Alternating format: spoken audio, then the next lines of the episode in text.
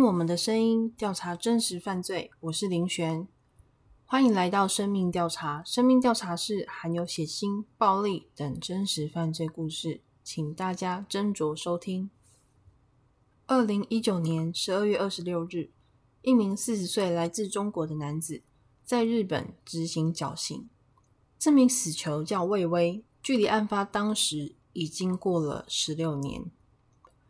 签署执行命令的法务大臣森雅子召开临时记者会，他特别强调，魏巍在十六年前犯下的灭门血案，就连八岁以及十一岁的孩子都没有放过，是极其冷酷残忍的杀人事件。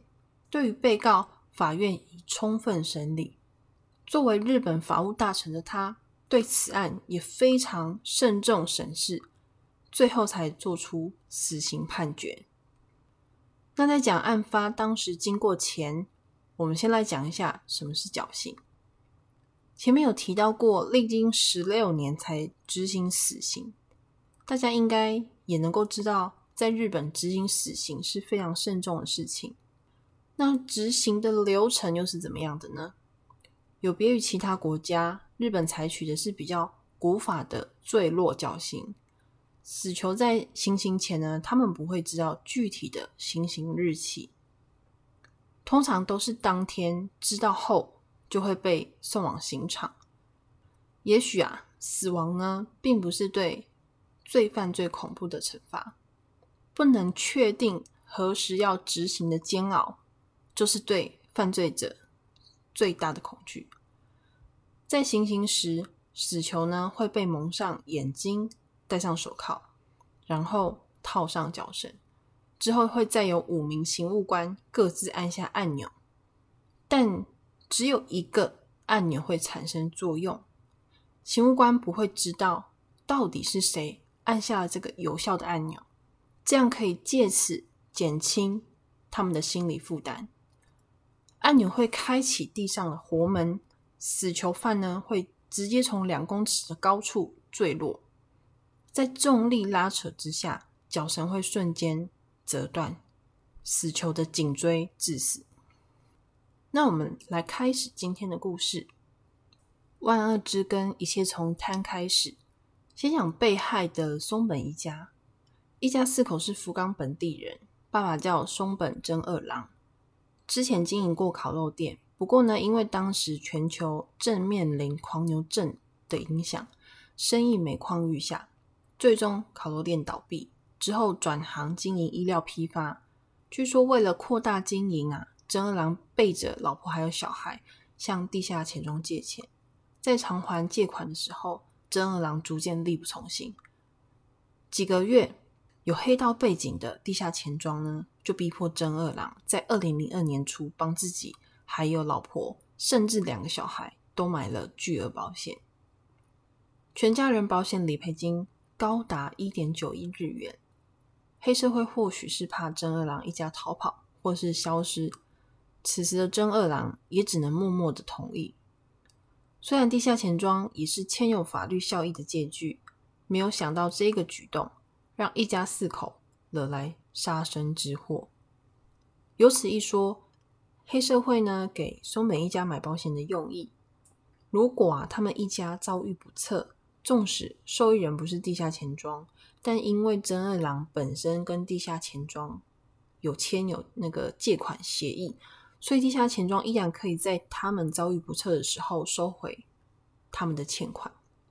那在二零零三年六月二十日，在九州北部福冈县博多湾码头附近，一艘渔船呢在收网的时候捞上了两具尸体。这边距离松本真二郎家只有。三公里的距离，这两具尸体是四十一岁的松本真二郎与他八岁的女儿。松本真二郎的右手被铐上了手铐，而另一边手铐铐的并不是松本真二郎的左手，铐上的则是松本家仅有八岁的女儿的脚腕上面。两具尸体的颈部皆有绳索勒痕。在手铐中间呢，有铁丝固定金属哑铃，目的很明显，就是不要让这两具尸体浮出水面。警方可以确定，这应该是一起他杀事件，而且凶残程度非常令人发指。警方到达现场，开始进行打捞工作，对码头附近的海底做出地毯式的搜索，并且很不幸的又发现了其他两具尸体，死者是四十岁的松本太太以及十一岁的儿子。松本家的太太跟儿子尸体也是被手铐铐住，并且呢，一样绑上沉重的哑铃，跟松本真人的抛尸手法如出一辙。只不过唯一不同的是，松本太太的尸体是全裸的，而且身上有多达三十多处刀伤，令人怀疑她生前是不是有可能有遭到性侵。松本一家四口惨遭灭门，警方很快的查出。松本一家的身份，并在松本家采集到三名凶手的指纹哦。凶手就是开头我们提到那名中国的男子魏巍，还有其他两名同伙王亮以及杨宁。这两名男性呢，都来自中国吉林省长春市人。下面我们会先带大家了解这三名凶手的成长背景，为什么他们会到日本，以及还有为什么。在日本，只有处死魏巍，那其他两名同伙王亮跟杨宁的下场又是怎么样的呢？这边我们会一并跟大家做说明。首先，我们先来说一下三名凶手的背景。王亮，二十一岁，来自中国吉林省长春市人，家里是做建筑的，家庭环境优渥。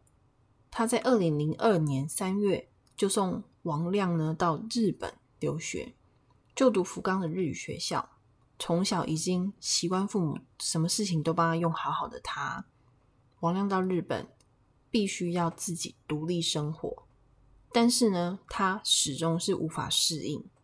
他不仅没有办法自律的上学，生活邋遢，到后面呢，学校也不怎么去了。最后，学校终于因为王亮的出席率过低。决定在二零零三年五月开除他的学籍，并且取消了他的留学签证。从小养尊处优的王亮，也只能再度回到中国找他的父母求救。于是，王亮成功拿到父母给的三万日元。这三万日元呢，是用来王亮作为学校学费的申请，还有他平常生活费做使用。如果换算台币，大概也有七十五万左右。拿着父母辛苦钱的王亮，在二零零三年六月又再次回到了福冈，但是王亮并没有乖乖的把这一笔钱拿去缴学费。根据学校的记录，王亮呢，他根本没有汇款。那王亮不读书，又带着三百万日元回到日本，到底是要做什么呢？他带着这三百万日元啊，在日本吃吃喝喝。而且还频繁的出入日本的声色场所，在这边他也认识了来自中国的张姓男子。因为王亮平常他为人呢，其实还蛮嚣张狂妄的，所以他得罪了不少人。他跟张姓男子呢，都是来自中国的同乡，因此王亮跟他就认了这个张姓男子啊为大哥。这个张姓男子除了有经营酒家之外，还有跟当地的黑道做勾结，从中国非法组织妇女来日本卖淫。在孤单的日本，王亮他自己以为他找到了很大的靠山，还沾沾自喜。接下来我们讲杨宁，二十三岁，他跟王亮呢是同为中国长春市人，因为杨宁的父亲是中日友好协会的办公室主任。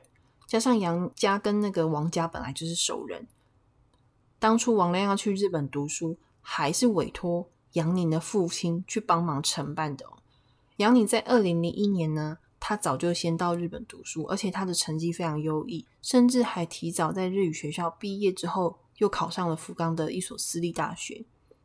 结果王亮之后到日本，就跟着杨宁啊一起翘课。到了晚上呢，王亮。也跟杨宁会一起去花天酒地，但是杨宁的家境不像王亮这么富裕。杨宁为了面子，也想要每天跟王亮都混在一起。这个好不容易在日本交到的朋友，杨宁开始每天辛苦的打工，就是为了可以跟王亮晚上去饮酒作乐。这些事情，杨宁在中国的父母当然都不知情，以为他还老老实实的在攻读学位呢。随着王亮的出现，杨宁上课的出席率可以想象只会越来越低。为了怕走向王亮后尘被学校开除，杨宁他竟然以他神经失调作为休学一年的借口。在这一年期间，王亮跟杨宁手上的钱越来越少。于是杨宁策划要对他打工的汉堡店进行偷窃。于是杨宁跟王亮两个人在深夜进入大汉堡店，并且成功窃取放在保险箱里面的两百多万现金。倒霉的店家他并没有在店内装防盗系统或者是监视器，所以被偷走的钱不知道原来就是内神通外鬼，根本没抓到小偷，只能自认倒霉。杨宁眼看一年的休学时间呢即将到来，他每天花天酒地抢来的钱与打工的薪水根本不够他花。那一年之后，杨宁还是要缴学费啊，他所剩的积蓄也不多了，甚至他也不敢向家里要钱，只能先退租自己的公寓。于是呢，他就搬进了他好朋友王亮的公寓里面，可以说是走投无路的状态。但杨宁还是承诺学校，在二零零三年暑假结束之前，他一定会把学费给凑齐。接下来，我们来说最后一名同伙魏巍，他就是开头我提到过在日本被处以绞刑的男子。他来自中国河南，从小成绩优异，在中学的时候呢，他还拿过三好学生。有哪三好？思想品德好，学习好，体育好。魏巍在二零零一年四月到日本留学，还成功考上大学，就读计算机系。但就在二零零三年，魏巍他突然啊家道中落，父亲经营的工厂濒临破产。于是，在日本的魏巍，他的金源从此就被切断了。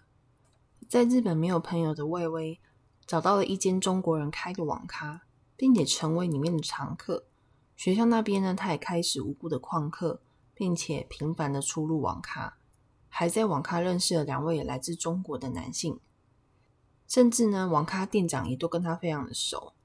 因为缺钱，三人呢共谋准备抢劫刚刚打完网咖的客人，总共得手二十六万，三人最后平分。从小品学兼优的魏巍，家道中落之后呢，经济越来越拮据。他抢了一次还不够，他还想要再策划一次抢劫，于是他又找了上次跟他一起抢劫的网咖客人。不过这一次呢，他们不愿意跟魏巍再次合作，因为他们觉得警察会抓到他们，于是拒绝了魏巍。但这位网咖客人啊，看到魏巍好像已经山穷水尽了，于是他就把魏巍介绍给王亮还有杨宁这两个人。也就是这一次的介绍，让魏巍犯下了后面不可饶恕的滔天大罪。王亮、杨宁、魏巍这三个人，从这个时候开始，他们就在计划要偷下一个地方。王亮这时候突然想起：哎，我们为什么不去偷那个日语学校啊？学校赚了我们这么多学费，去偷点钱也合情合理。杨宁与魏巍一听到王亮这么说，哎，好像也有道理耶。于是，在深夜之后，三人偷偷潜入日语学校的办公室，翻找办公室里面所有的抽屉，结果只找到现金五万块，旁边有一个保险箱，但是因为不知道密码，他们始终没有办法开启。由于这一次得手的太少了，微微又提出，不然我们可以去他家附近的拉面店作为他们抢钱的目标。但是杨宁突然想到，这个店家。认识你，如果我们找这个拉面店下手的话，他很有可能会认，因为认出你，然后我们三个就会马上被抓。杨宁还说，如果要找下手的目标，我们一定要找一个不认识的人下手，而且绝对不能留下活口，必须要斩草除根。杨宁还说，我们来日本已经被他们赚了这么多，我们的钱都被他们赚走了，这一次我们一定要把钱。全部给讨回来。那另外两位呢，也非常同意杨宁的说法，并且决定支持他。这三名想钱想疯的中国留学生，接下来找的目标就是松本一家。但他们三名是怎么决定就是松本一家的呢？其实说法众说纷纭，有一说是王亮前面不是有提到过有一个那个张姓大哥嘛？这个张姓大哥呢，他认识借钱给松本一家的高利贷，由于松本一家已经投保巨额的保险，高达一点九亿，所以作为同乡的张姓男子就想要给王亮他们一个路子，那就是去松本家执行黑道的灭门令。之后不但可以获得一笔钱返回中国，松本家屋内所有值钱的东西也都归王亮、杨宁与魏巍所有。这个灭门令在王亮他们三个被捕之后，警方并没有获得实际证据。那个张姓男子也有涉有重险，而且他们三个始终否认呢有其他的同伙涉案。或许王亮他们会怕他们在中国的家人被威胁。所以始终都没有得到有其他同伙的关键证据。张姓男子作为牵线人，他们告诉王亮三个：“你们只要杀了这一家人，每人会有几万元的报酬。屋内所有值钱的东西，你们也可以随意带走。具体应该怎么做，我会再教你们。之后要跑路，也都会帮你们安排妥当。不过我要提醒你们，不要忘记你们在中国家人。”如果你们敢把这件事情供出去，我可以派你们去杀人，当然也可以派其他人去杀了你们的家人。于是王亮他们三个在二十出头岁选择了与魔鬼交易，我想这会是他们做过最后悔的决定。在二零零三年六月十五日，松本一家就位在杨宁每天打工的必经之路，也观察到松本一家的男主人每天都很晚回家。屋内时常只有女主人跟两名已经上学的小朋友，而且男主人每天开高级轿车进出。房子属于独门独院这一种房型呢，比较好下手。独门独院可以降低他们作案的难度。于是他们三个开始策划。三天后，所有的作案细节，他们先去卖场买了四个哑铃，还有两个手铐，之后还有去海边码头。最后，他们三个确认呢之后，弃尸的地点就位在一开始我们有提到尸体出现在博多湾码头。他们决定就弃尸在博多湾，可以说是非常有计划性的要置人于死地，而且丝毫没有犹豫。二零零三年六月十九日深夜的时间，当天下着毛毛细雨，王亮、杨宁。与魏巍三人偷偷摸摸的来到松本家的后门，三人顺利的闯入松本家。这个时候，松本真二郎的太太他在浴室洗澡，一男一女的小朋友呢，他们已经进入梦乡，而松本真二郎还没有回家。三人蹑手蹑脚的观察屋内，确定没有其他人后，三人先到小两个小朋友的房间。杨宁一进去。他就先用拳头把小女孩打晕，正准备勒死她的时候，在一旁睡觉的小小男生呢，就大声的尖叫。王亮跟魏巍一拥而上，很快的将小男生压倒，并且用尼龙绳将小男生勒死。于是三人呢就很快前往浴室，怕刚刚的声响被松本太太发现，然后被他逃跑。他们用。很快，很快的速度冲到浴室，在洗澡的松本太太，突然三名陌生男子闯进浴室，松本太太被眼前的这一幕根本就吓死了。原本还想要反抗的松本太太，哪有办法赢得了这三名壮汉啊？只能乖乖束手就擒。王亮、杨宁于魏巍制服松本太太之后，开始对他实行了轮奸，之后还用刀子逼问松本太太。松本真二郎去哪里？还有他什么时候回家？以及家里的现金都放在哪里？为了逼松本太太开口说话，他们三人非常泯灭人性，不止对松本太太性侵殴打，在等待松本真郎回家的时候，三人为了打发时间，还用刀子轮流割下松本太太身上的肉，一边逼问他银行卡密码。最后，松本太太的头被重击之后，他们三个又把松本太太的头按进浴缸里，活活把她淹死。此时，这三名罪大恶极的凶手就在屋内等着松本家的男主人。在凌晨一点半，松本真二郎开着他的高级轿车回到了他家门口。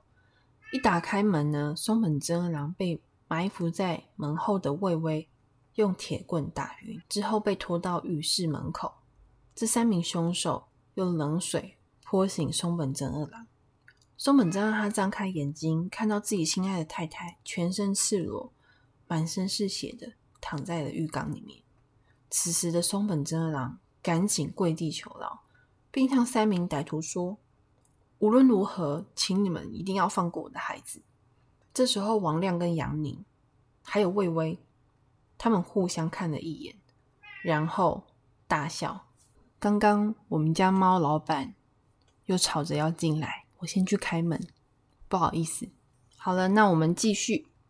他们三个很可恶，一边笑一边把卧室已经死去的小男生呢就丢出来，丢在松本真郎的眼前，再把另一个只是昏过去的小女孩也丢出来，当着松本真二郎的面活活把小女孩给勒死。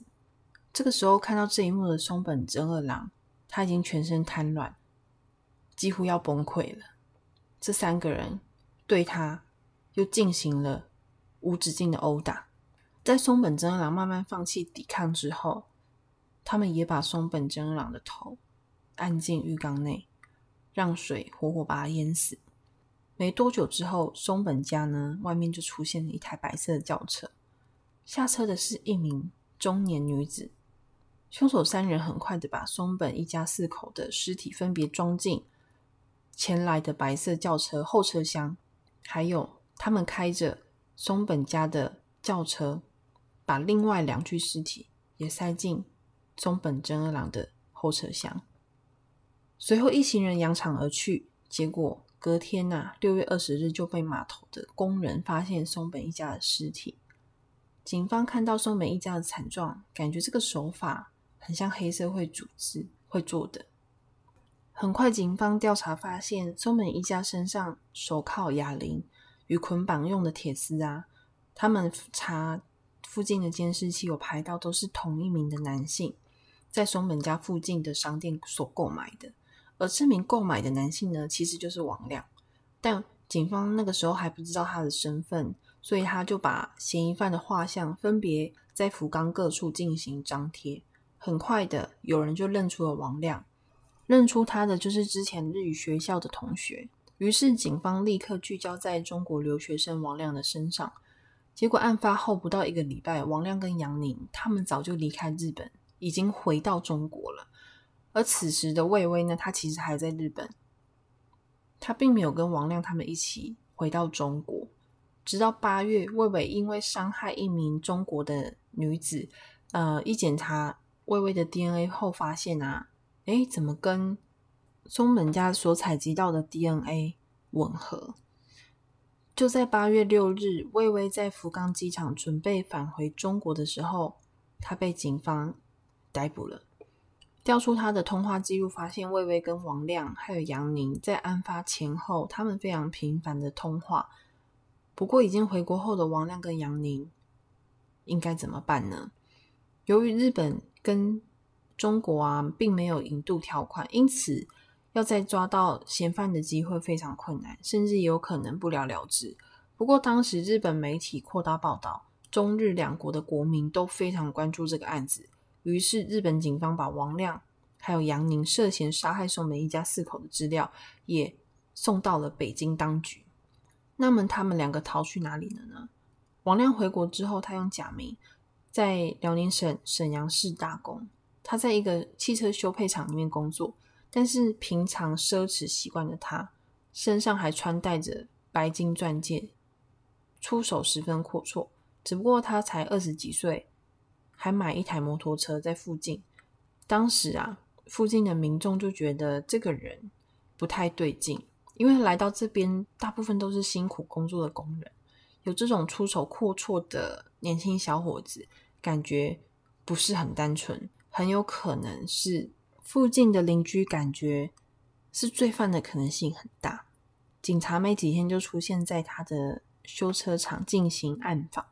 两名中国警察来到王亮的工作地点，一开始他们佯装自己是来修车的客人。他们也看到王亮门口的摩托车，但是上面没有挂牌。于是其中一名中国警察他故意大声说：“哎，这台摩托车怎么跟我之前丢掉的那么像啊？”结果本来在一旁工作的王亮听到这么一说，他好像心虚。就急着想要偷偷从后门溜走，结果呢，被这两名便衣警察逮个正着。这时候，便衣警察表明身份，并要求王亮出示他的摩托车行照。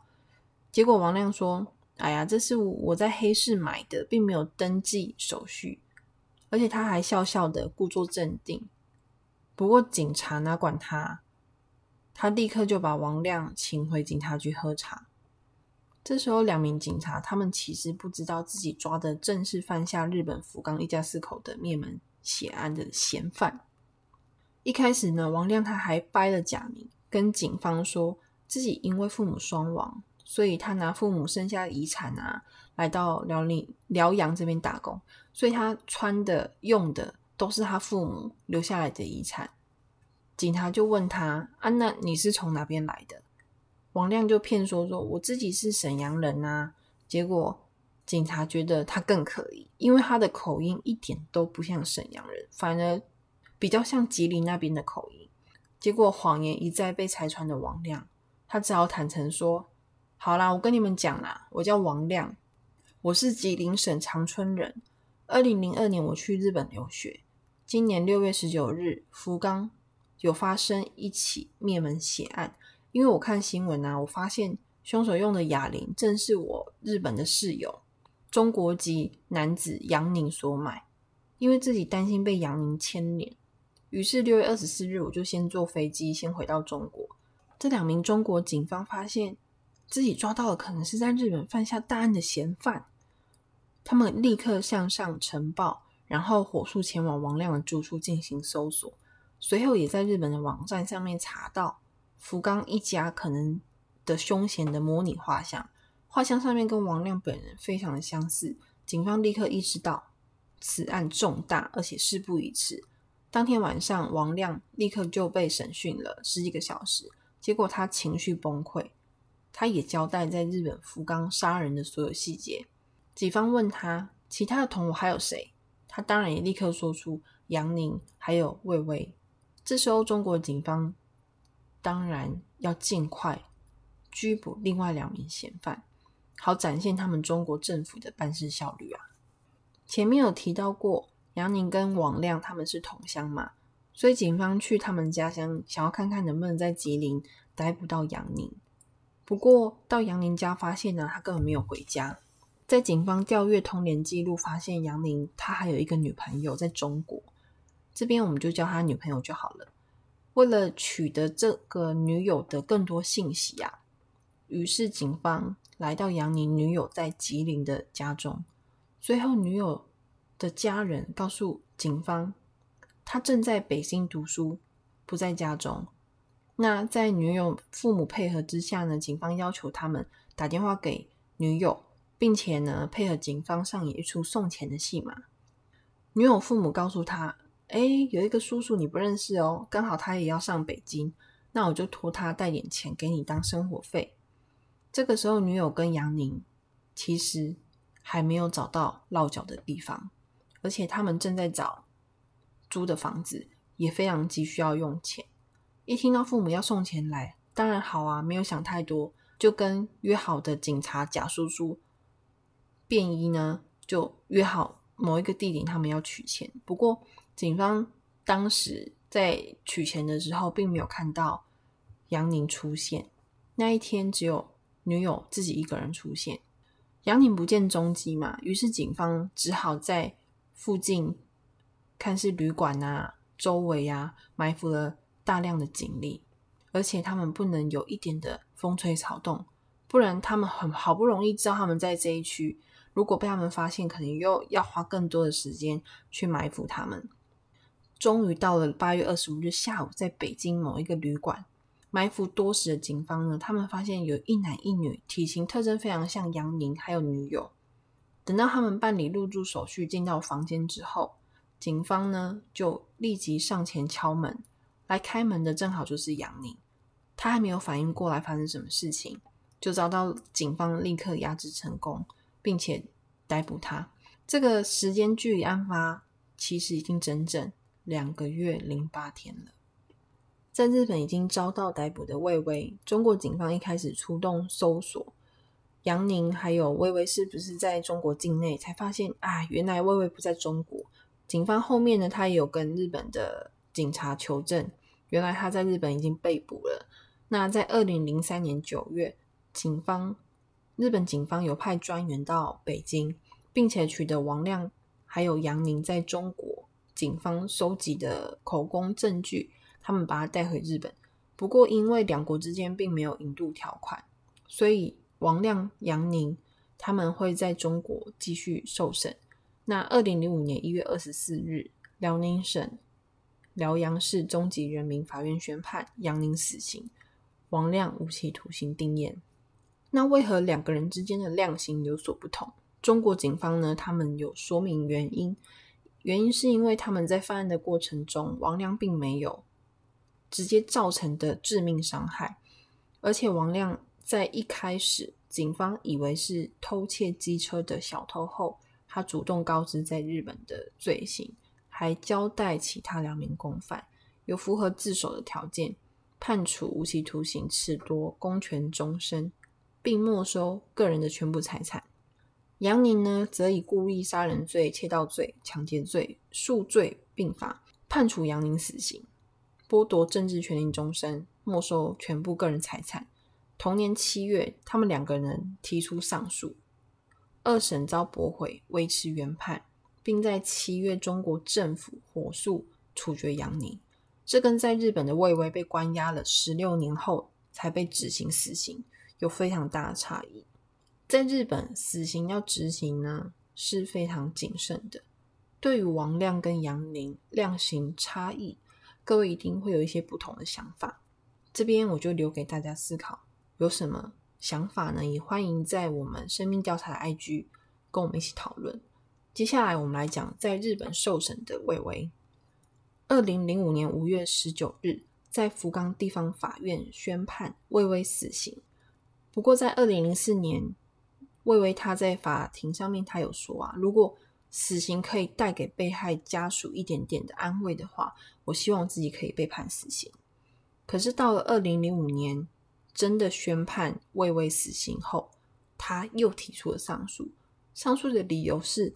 他并不是此案的主犯，他只是因为朋友之间的意气相挺，他才去的。但是经过日本警方调查，发现说魏巍他是三个人中体格最好的。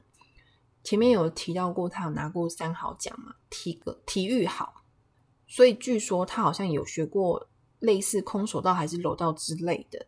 因此呢，他在对福冈松本一家四口做出最主要杀人行为。其实执行者呢就是魏巍，因此二审遭驳回，维持原判。最终魏巍在四十岁，也就是二零一九年十二月二十六日执行死刑。那今天故事就到这边结束。那今天呢，大家开头应该也发现小助理没有来，因为疫情的关系，我们住的比较远，所以今天一样没有合体。那。我们今天没有小助理、小故事时间来缓和大家的情绪。那我来分享一下最近疫情期间呢，林璇都在做什么。疫情期间呢，我还是会到公司上班，然后呃休假的时候，我开始试着做一下料理。这对我来说是非常不容易的哦，因为你们知道吗？我以前厨艺有多差，我就是那种泡面啊干的，我就会煮成汤的。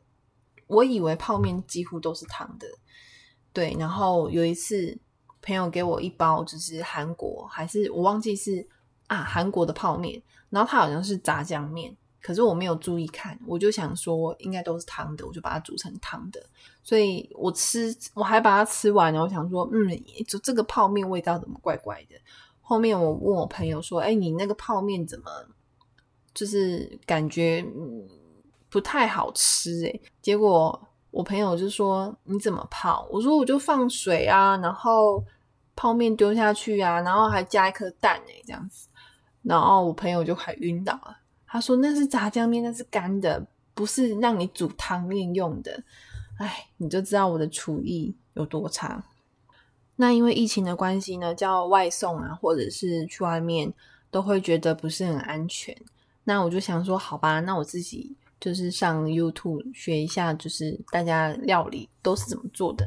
那就是学了一些比较简单，而且我发现，哎，我还蛮有天分的。但是我做的都是很简单的料理，譬如说煎个牛排啊，或者是做个亲子冻，然后葱爆牛肉之类的。就是番茄炒蛋这种比较简单的，我好像做的还可以，没有到说就是很难吃。那大家有没有就是在疫情期间，然后有那种就是越简单越好的料理可以推荐给林璇还有小助理？因为小助理他也有开始自己在做一些简单的料理给他的父母吃。大家有没有那种简单的料理可以推荐给我？欢迎，就是你们到我的 IG 私讯我，你们的私人食谱给我，我会很感激的。前提是不要太难。最后，我跟小助理讨论啊，第一季呢，我们会在今天的第十一声作为一个结束，大家不要紧张哦。在接下来，我们会休息一两个月的时间，maybe 是一个月或者是两个月，不确定啦。因为疫情的关系，我们一直没有办法合体。那因为。我们其实也有试过远端录音，但因为我们的设备真的很阳春，我们只有一支麦克风。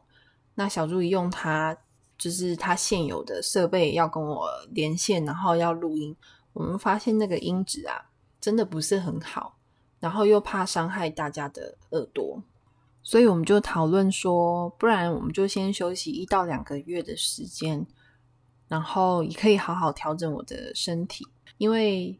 呃，其实今天是我录这一集第二次重录。为什么重录？是因为我的肠胃一直以来都好像不是很好。那最近在疫情期间呢，我也不敢去医院回诊啊，或什么的。然后就是我嘴巴，就是下嘴唇内侧就是破皮，就是可能抵抗力不好，然后破皮。然后前几天我就是睡觉睡。睡觉起来，我的嘴巴就整个肿起来。然后那一天，我想说不行啊，还是要录音嘛。然后结果我录完之后，呃，我们设备组就是我们剪辑师，他觉得听起来我讲话的口齿不是很清楚，然后大家可能会听得不舒服，所以我今天是状况比较好一点，然后重录。对我也不知道什么肠胃不好会。嘴破，然后隔天我整个人下嘴唇就肿起来，但是我还是不敢去医院。今天是好的啦，就是好很多。所以呢，我们会稍作休息，到第二季我们要开始的时候，我们会在我们的 IG 上面呢跟大家宣布。那在休息的这段期间呢，我希望大家可以乖乖待在家里面，然后。可以跟我一样一起去学做菜，或者是分享你们的私房料理给我。那我跟小助理一样会在 IG 上面跟大家做互动，然后我们也会利用这一两个月休息时间，然后好好充电。如果还没有加入我们 IG 的听众呢，你们可以搜寻 Voice Life Life，或是直接搜寻生命调查，声音的声，生命的命。那今天故事就到这边。祝大家平安健康，大家拜拜。